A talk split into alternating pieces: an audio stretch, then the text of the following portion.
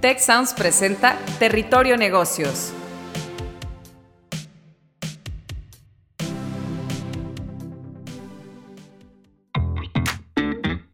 Bienvenidas y bienvenidos a un nuevo episodio de Territorio Negocios. Gracias por escucharnos y sumarse a la conversación con el hashtag Territorio Negocios.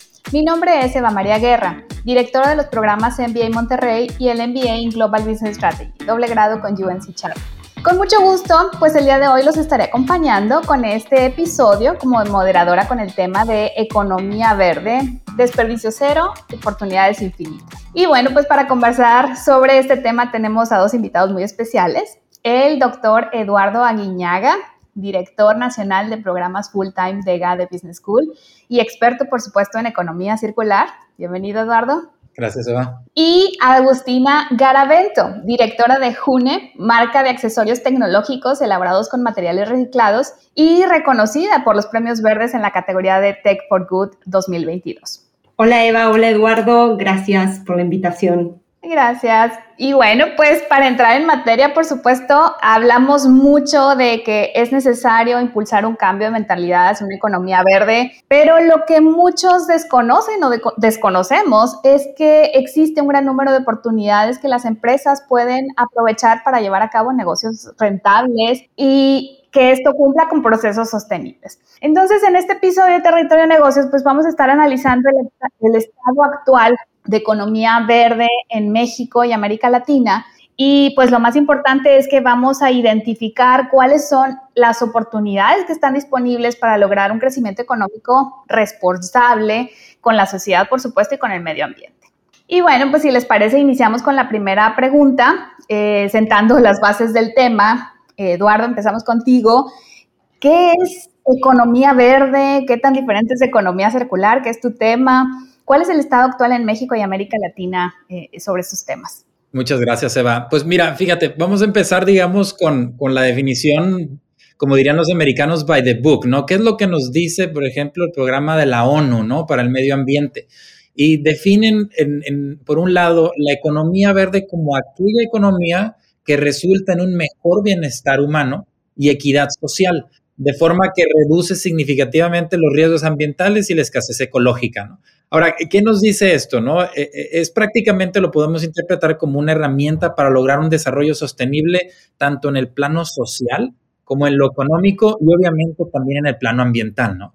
Ahora, cuando lo contrastamos un poco con este concepto relativamente más nuevo de economía circular, pues sí hay una, una diferencia clara en donde la economía verde tiende a priorizar la sostenibilidad ambiental, por ejemplo, promoviendo el uso eficiente recursos, fomentar la innovación en tecnologías limpias, por ejemplo, y todo, sobre todo también el tema de inclusión social, ¿no? Con empleos decentes y sostenibles, ¿no? Mientras que la economía circular busca realmente cerrar ciclos de residuos, basuras, es una, es una filosofía que va un poquito más allá, pero digamos que a grandes rasgos esta es una, una, tanto la definición de economía verde como un poco de, de la diferencia con la, con la economía eh, circular. Muchas gracias, Eduardo, por esta, esta definición eh, de ambos conceptos. Ya nos queda mucho más claro que pues estamos hablando en este caso de economía verde, lo que es desarrollo sostenible y es equilibrio social económico. Y bueno, pues vamos ahora con Agustina. Y pues para que nos platiques un poquito también de tu experiencia, ¿cuáles son las razones por las que las empresas deberían buscar producir bienes y servicios con este enfoque sostenible? Y también, pues bueno, ¿cuáles son los desafíos principales a los que se enfrentan las empresas y con tu experiencia, ¿verdad? Al tratar de adoptar prácticas sostenibles y pues cómo superar estos retos. Muchas gracias, Eva. Em, un poco esto de la responsabilidad de las empresas creo que es una responsabilidad eh, colectiva, que asumamos nuestras responsabilidades. Un poco es que nosotros somos el único elemento de la naturaleza. Primera razón es que somos nosotros el único elemento que generamos eh, desperdicios que no volvemos a utilizar. Esa sería una de las principales razones por las cuales tenemos que empezar a pensar de otra manera. Otra de las razones que yo veo que, por las cuales deberíamos transicionar hacia este tipo de economías, este, tipo, este nuevo tipo de economías, es que nosotros estamos eh, utilizando estos recursos naturales o bienes naturales que nos provee el planeta de forma excesiva. Nosotros hoy en día, como, especie del, planeta, estamos utilizando los recursos más o menos que genera una tierra y media, más o menos. Lo estamos, o sea, en el año nosotros tenemos ciertos recursos y nosotros estamos tomando una vez y media más de esos recursos. Entonces, esta también es otra de las razones por las cuales tenemos que empezar a pensar de otra manera, a diseñar y a crear productos y, servicios de otra manera. Y por otro lado, también un poco, em, como venía comentando Eduardo, es importante eh, ampliar nuestro enfoque y que no sea solo un enfoque hacia el cambio climático, que es como siempre estamos más orientados a la parte de emisiones, que fue que es algo que, sí, que merece toda nuestra atención, y también empezar a transicionar tipo, esta nueva, nuevos tipos de economía, es empezar también a darle atención a otros problemas ¿no? que hoy en día eh, están también sucediendo, ¿no? que es como que es el acceso al agua potable, por ejemplo, la disminución de la biodiversidad, eh, todo eso también requiere nuestra atención y con este nuevo tipo de economías podemos empezar a, a cambiar un poco lo que venimos haciendo hace tanto tiempo. ¿Cuáles creo que son los desafíos también que, nosotros como organización fuimos eh, transitando? Primero fue esto de enfrentarnos a cuestionarnos a nosotros mismos, ¿no? Como empezar a pensar qué es lo que nosotros podemos cambiar o hacer diferente, ¿no? Y asumir esa responsabilidad. Eso creo que es eh, lo principal, el primer desafío que tenemos que atravesar. El segundo es, es empezar a, que estos objetivos económicos que siempre eh, nos ponemos también tengan eh, que empiecen a eh, estar a la misma escala de los objetivos ambientales y sociales que nos vamos proponiendo. Eso también creo que es un gran desafío al cual nos tenemos que enfrentar si queremos que este tipo de economías triunfen. Y por último, creo que es esto de que entender que estamos en una etapa de transición, que todos nosotros tenemos que actuar y tomar un rol activo para que esto suceda. Creo que esos serían como, como a grandes rasgos los desafíos más importantes que veo que están sucediendo me llamó mucho la atención esto, que mencionas, consumimos 1.5 veces los recursos que necesitamos como planeta y pues qué le estamos dejando a las siguientes generaciones. Entonces sí, es, es, es un tema muy importante. Eduardo, pues si te parece, pasamos contigo. ¿Podrías identificar cuáles serían las oportunidades de economía verde que las empresas... Perfecto. Y una, una cosa que quería compartir también es, y relacionado con lo que mencionaba Agustín hace un momento, eh, hay una, hay, una, una, medición que le llaman el día del, del rebalso o del el overshoot day, eh, digamos, de la Tierra, que está muy relacionado con justamente este concepto que, que, comentaba Agustín hace un momento. Y, el, y en el año 2023, el día en el que nosotros como humanidad nos acabamos los recursos que tiene la capacidad de generar el, el medio ambiente, el planeta, va a caer el julio 27. Entonces, ¿qué, quiere decir esto? Que para el, para el, día 27 de julio de este año ya habremos eh, usado todos los recursos naturales que se generaron para todo un año, siendo que, como bien mencionó Agustín hace un momento, pues ya necesitamos, estamos requiriendo más, de la, más, más allá de la capacidad que tiene el planeta Tierra. Nada más quería comentar ese pequeño dato que es que, que lamentablemente año con año esta fecha cae más pronto, más pegada al primero de enero que al 31 de diciembre. Wow, qué impresionante. O sea, nos estamos terminando este, lo que nos corresponde como año mucho tiempo antes. O sea, ya estamos casi a medio año, ¿no? Exactamente, sí, y depende de los países. Entonces, digamos que eh, eso también nos trae una nueva forma de medición del impacto del consumo y cómo se está implementando, digamos, eh, todo lo que es economía verde en diferentes países, ¿no? La verdad es que yo recomiendo a la audiencia que, se le eche un vistazo a ese indicador, que es bastante, bastante interesante y nos da una perspectiva distinta, ¿no? Y el reto es irlo alargando, ¿no? Así este, es. Que cada año vaya hacia adelante y lamentablemente lo vemos que cada vez se acerca más. Muy bien, pues seguimos contigo, eh, Eduardo. Si te parece, ¿nos podrías apoyar a identificar las oportunidades de economía verde que las empresas tal vez aún no están aprovechando o las que aún hay campo de acción para innovar? Claro, fíjate, algo, algo que he notado mucho, en, sobre todo en aquellas empresas que están enfocadas en el tema de, de economía verde, es a veces eh, hay una, digamos, una sobreapuesta, si lo queremos llamar así, al tema meramente tecnológico, ¿no? A, la adquisición de maquinarias más eficientes, eh, digamos, que el, tope de gama de, ciertas maquinarias que es muy, muy, eh, que optimiza el uso de los recursos, que si bien es una, es una parte importante, Yo más bien diría que, que, que y, lo comento en diferentes foros, o lo he comentado en diferentes foros, es la eficiencia tiene una, llega hasta a, un nivel, digamos, en el cual ya no se puede este, digamos, hacer muchísimo más, ¿no? De con lo que se tiene. Entonces hay que repensar la forma en la que hacemos negocios, en la que hacemos productos, diseñamos servicios y entregamos estos productos y servicios de, de, esta forma, ¿no? Entonces eh, hay, una, hay, una, hay un concepto que se llama, por ejemplo, biomímesis, que es aquello de inspirarse en la naturaleza de hecho, ya Invenius es una de las, digamos, de las principales propulsoras de este concepto y es tal cual inspirarse cómo lo hace la naturaleza, ¿no? Cómo, cómo maneja los recursos, eh, la energía, la naturaleza y poderlo aplicar en, en, digamos, en tanto productos como en servicios, ¿no? Y dentro de la economía verde. Creo que es algo que hace falta todavía explorar un poquito más, ¿no? Ese sería como que el, uno de los primeros puntos, ¿no?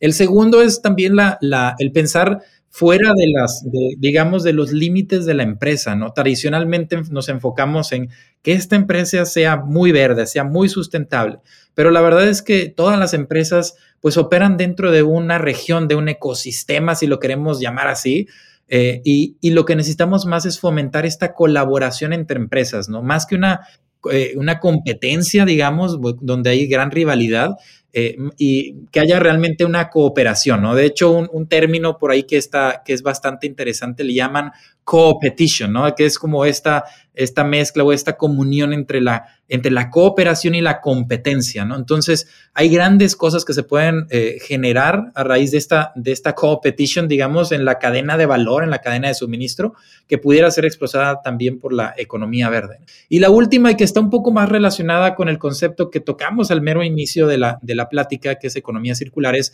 también ver a los residuos, las basuras, por ejemplo, que son cuantiosas temas de plástico, temas de muchos, muchos, muchos recursos, como fuente de recursos o como fuente, digamos, también de, de, materiales, ¿no? Eh, tratar de ya no ir a, extraer recursos vírgenes y más bien utilizar lo que ya existe, ¿no? Y ahí creo que, que, que, que Agustina tiene un muy buen ejemplo al relacionado con toda esta parte de reutilización de materiales, entonces, pero yo diría que eh, de manera muy resumida son estos tres puntos, ¿no? El concepto de biomímesis, el co-petition y ver los residuos basuras como o subproductos como también fuente de recursos utilizables. De acuerdo, ese este desperdicio cero, ¿cómo lo podemos aprovechar.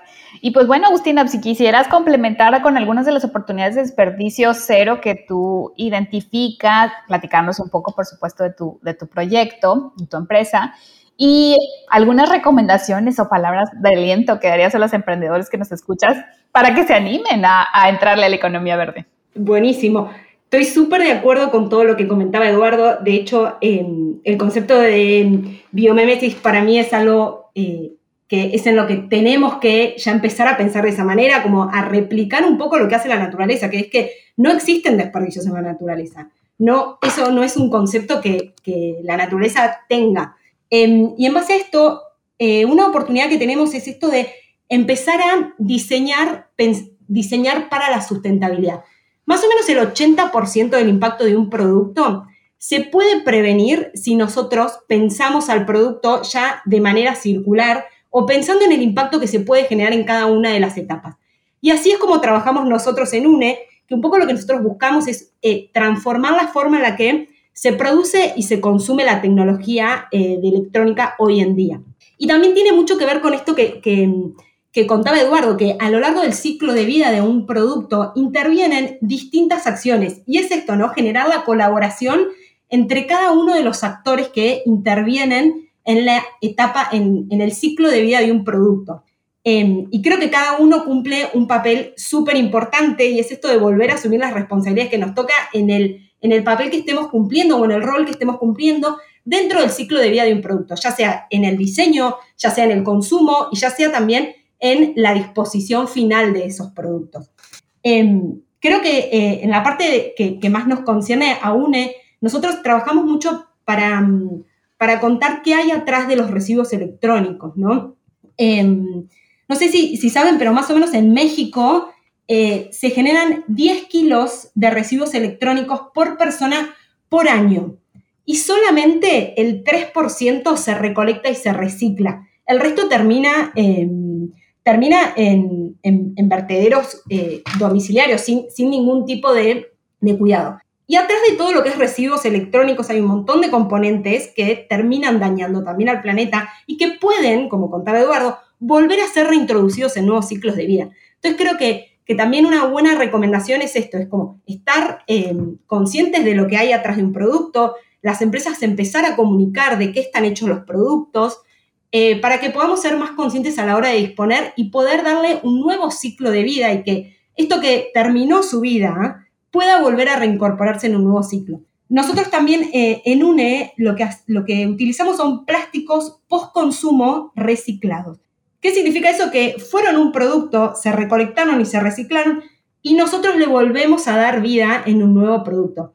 De esta manera, un poco también lo que evitamos es seguir extrayendo y consumiendo estos bienes naturales que, como veníamos hablando, cada vez estamos necesitando más. Si podemos volver a utilizar los que ya, ya utilizamos, creo que es una solución perfecta, ¿no? Sería como, como no generar desperdicios y, seguir optimizando eh, lo que ya eh, obtuvimos de la, de, la, tierra, ¿no? Sí, creo que, que eso serían como oportunidades que yo veo. Y después una recomendación, em, creo que, creo que les, les, diría a todos que se animen a cuestionarse que, siempre hay respuestas y que si bien el camino puede parecer que al principio es un poco eh, de transición y de que, de que, las respuestas no son tan claras, siempre eh, se puede dar un paso más. Es algo que nosotros tenemos que, asumir y tenemos que, poder transformar la forma en la que estamos produciendo y consumiendo, un poco para el planeta y para quienes habitamos en él, ¿no? Es para todos nosotros y seguir construyendo el tipo, el, el planeta que queremos, ¿no? Buenísimo, muchas gracias. Y pues bueno, estamos llegando al final de este episodio. Me quedo con esta idea de que tenemos esta responsabilidad colectiva de hacer negocios, cuidar el planeta, inspirarnos en la naturaleza, por ejemplo, aprovechar esto, los desperdicios de otros, lo que comentaba Eduardo, este, promover la cooperación, competencia y aprovechar eh, pues los recursos que se puedan volver a utilizar, darles un nuevo ciclo de vida, como comentabas, Agustina, y, pues bueno, es, parte del, del, trabajo que tenemos que hacer pues por nosotros y por las siguientes generaciones. Muchísimas gracias, Eduardo Guiñaga, director nacional de programas Full Time Megade, eh, por acompañarnos el día de hoy. Agustina Garavento, directora de June, marca de accesorios tecnológicos, orgullosamente elaborada con materiales reciclados. Y pues bueno, fue una excelente conversación. Espero que muy pronto podamos tener la oportunidad de coincidir nuevamente. Gracias también a todo el equipo de producción y a las personas que nos escuchan. Los esperamos de vuelta en el siguiente episodio. Si quieres conocer más sobre los sucesos de la actualidad política, te invitamos a escuchar Con su permiso. Estamos ante la batalla de política económica más importante de este sexenio. El podcast en el que nuestros expertos hablan sobre los temas más actuales de la agenda pública en México y en el mundo. Escúchalo en Spotify, Apple Podcast y Google Podcasts.